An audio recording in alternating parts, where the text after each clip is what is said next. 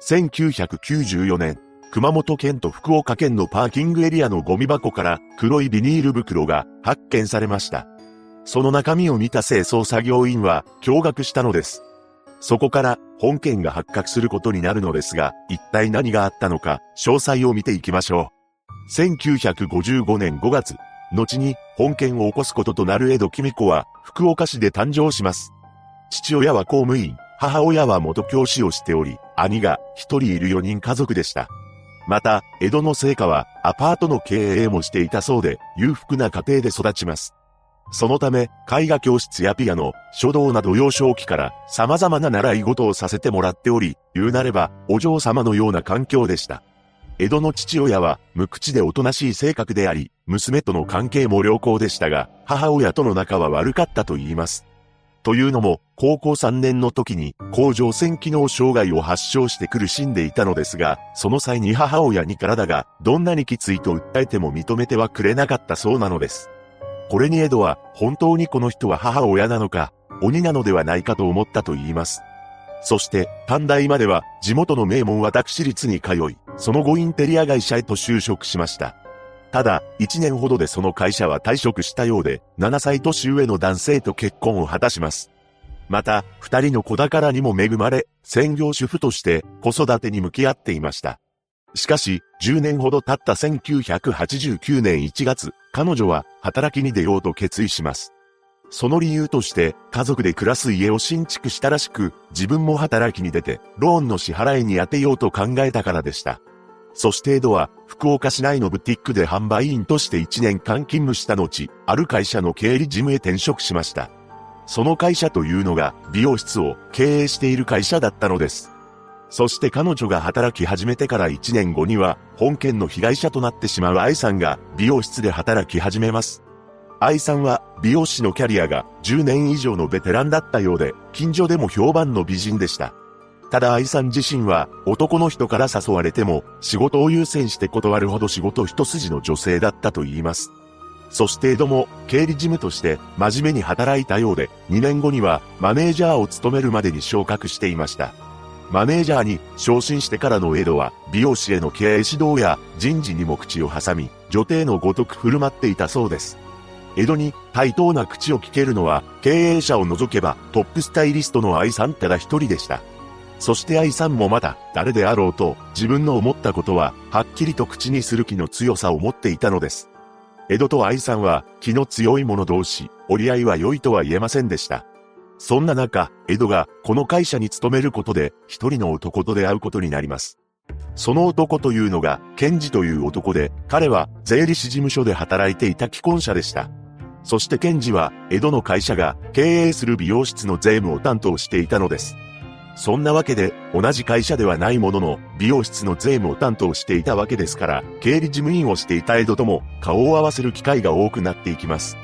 江戸からすれば、ケンジは2歳年下だったようですが、彼に好意を寄せていきました。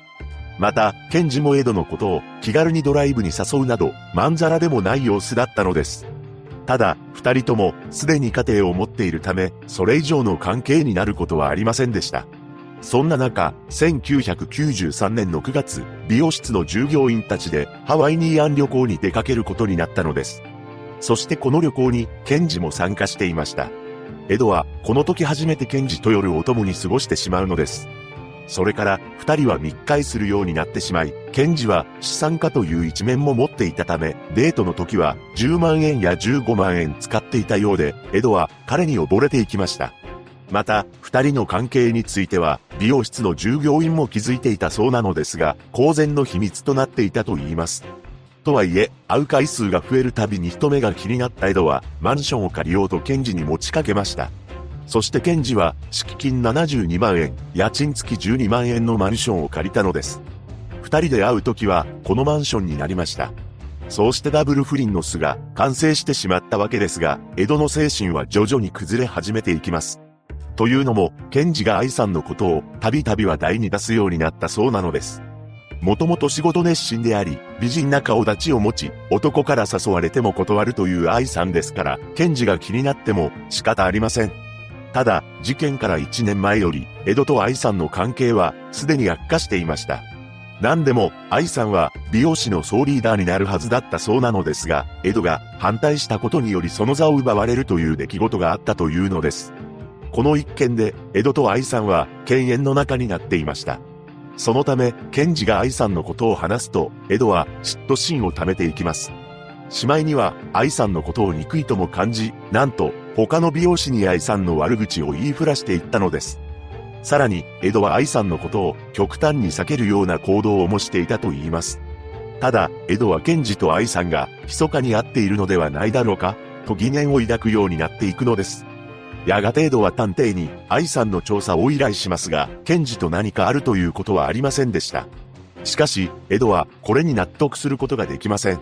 そして江戸は自ら変装し、愛さんを尾行したり、愛さんの自宅に無言電話をかけるなどして、二人の関係を探っていきます。そんなことをしても、交際していない者はしていないのです。そこで江戸は、それとなく検事に愛さんとの関係について聞いてみることにしました。すると検事は、何を馬鹿なことを言っているんだ、と笑ったそうです。この検事の言葉を信じることができない江戸は、検事が本当のことを言うはずがないと思い、周囲の人たちから情報を得ようと必死になっていきます。その一方で、検事は不安に駆られていました。どんどん江戸の言動がおかしくなっていくのを感じていたからです。そして検事は、これ以上江戸と関わっていたら二人の関係が家族にバレてしまうのではないだろうかと思い、次第に江戸との関係を清算しようと考えていきます。そこで検事は予想外の行動をとるのです。なんと、わざと愛さんと仲良くし、まるで関係があるかのような素振りを江戸に見せつけていったというのです。そんなことをすれば、江戸はいても立ってもいられなくなります。そして1994年1月、江戸と検事はレストランで食事をしていたのですが、この時江戸は検事に愛さんとの関係を問いただしました。しかし、検事はそのことには触れず、次のように言い放ったのです。マンションは解約してきっぱり別れよう。これを聞いたエドは絶望の中へと突き落とされてしまいます。そしてケンジが自分から離れていった全ての原因は愛さんにあるのだと思い込んでしまうのです。そしてこの年の2月25日、愛さんは江戸がいる事務所へと向かいました。これは愛さんが店を移りたいと経営者に申し出ており、その手続きをするため事務所へと訪れていたのだと言います。そこで二人は口論となりました。主にそれは、美容室での待遇の不満や、江戸に悪口を言いふらされたことへの怒りについてだったのですが、なんと4時間もの間言い合いを続けたそうなのです。ただ、この時は、二人とも言いたいことを言い合うだけで終わりました。しかしその翌日、江戸にとって、さらに絶望的な出来事が起きてしまいます。それは、検事からマンションを解約したという知らせでした。これはつまり、二人の決定的な別れを意味していたのです。この時には、江戸の精神は崩壊していました。翌日、江戸は朝から愛さんを事務所へと呼び出します。ここで、二人の女は、またもや口論を始め、そのうちに、江戸の怒りは頂点に達してしまいます。そしてあろうことか、江戸は、2週間ほど前にスーパーで買っていた刃物を持ち出して、愛さんに馬乗りになり、彼女の首めがけて、振り下ろしてしまったのです。気づいた時には愛さんは、すでに冷たくなっていたのですが、江戸は焦ります。なぜならここは経営者の事務所兼自宅であり、このままでは自分の犯行がバレてしまうと思ったからです。そしてエドは一人では運ぶことができないと思い、彼女をバラバラにすることを決意します。その後、すべてを終えたエドは黒いビニール袋やスーツケースを準備しました。ここまでに要した時間はたったの3時間20分だったそうです。そしてエドは午後3時頃に事務所を出てスーツケースを自宅へ運び、午後5時には再び事務所へと戻り、現場を雑巾できれいに掃除しました。そうして隠蔽工作を行った後、午後7時には美容室へと出向き、研修に何食わぬ顔で出席しています。そして3月2日、レンタカーを借りて、三輪屋駅のコインロッカー、パーキングエリアのゴミ箱など、各地を点々としながら小分けにしたゴミ袋を捨てていったのです。また、犯行に使った刃物は、走行中の車内から捨てたと言います。すべてを終えた頃、走行距離は400キロになっていました。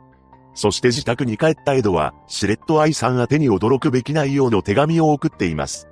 新しいお店での活躍を祈っています。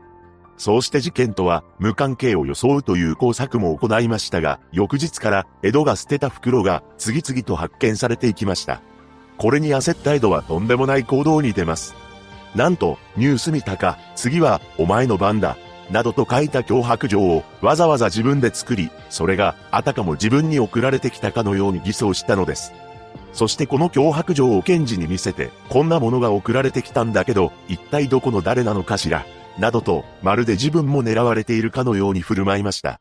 一方で県警は、次々と発見される人間の一部が、同一人物のものだと断定し、その特徴から身元確認を行ったところ、愛さんだと早期に判明しています。すぐに愛さんが勤めていた美容室と経営していた事務所の家宅捜索が行われ、その結果、事務所内から愛さんと同じ B 型の血痕がルミノール反応で検出されたのです。そのため本件が仕事関係者による可能性が高いとして捜査を進め、江戸をマークしました。そして県警は3月15日に江戸を逮捕したのです。早々に逮捕できた要因として、ゴミ袋が捨てられたとされる3月2日から3日にかけ、江戸がレンタカーを借りていたこと、そのレンタカーが高速道路に設置してあるシステムに読み取られていたこと、高速道路の通行券4万枚の中から江戸の指紋が検出されたことなどが挙げられます。当初は否認していた江戸でしたが、逮捕から1週間後には関連したのか自供を始めたそうです。江戸は裁判で正当防衛を主張していますが、正当防衛なら虚偽の脅迫状が送られてきたなどという偽装工作をする必要もないため、矛盾していると指摘されました。そうして1年以上にわたり続けられた公判ですが、1995年8月25日、福岡地裁は検察側の主張をほぼ全面的に認め、休刑17年に対し、懲役16年の判決を下したのです。江戸は控訴、上告するもすべて棄却され、1999年9月3日に刑が確定しています。本件は当初、女性が一人で行えるものなのか、他に共犯者がいるのではないかとの報道が加熱したため、そのような噂がされていましたが、裁判でそういった事実は認定されていません。嫉妬に狂った女が起こした本事件。江戸は逮捕後に夫と離婚しており、すでに出所しているものだと思われますが、その後について情報はありません。愛さんのご冥福をお祈りします。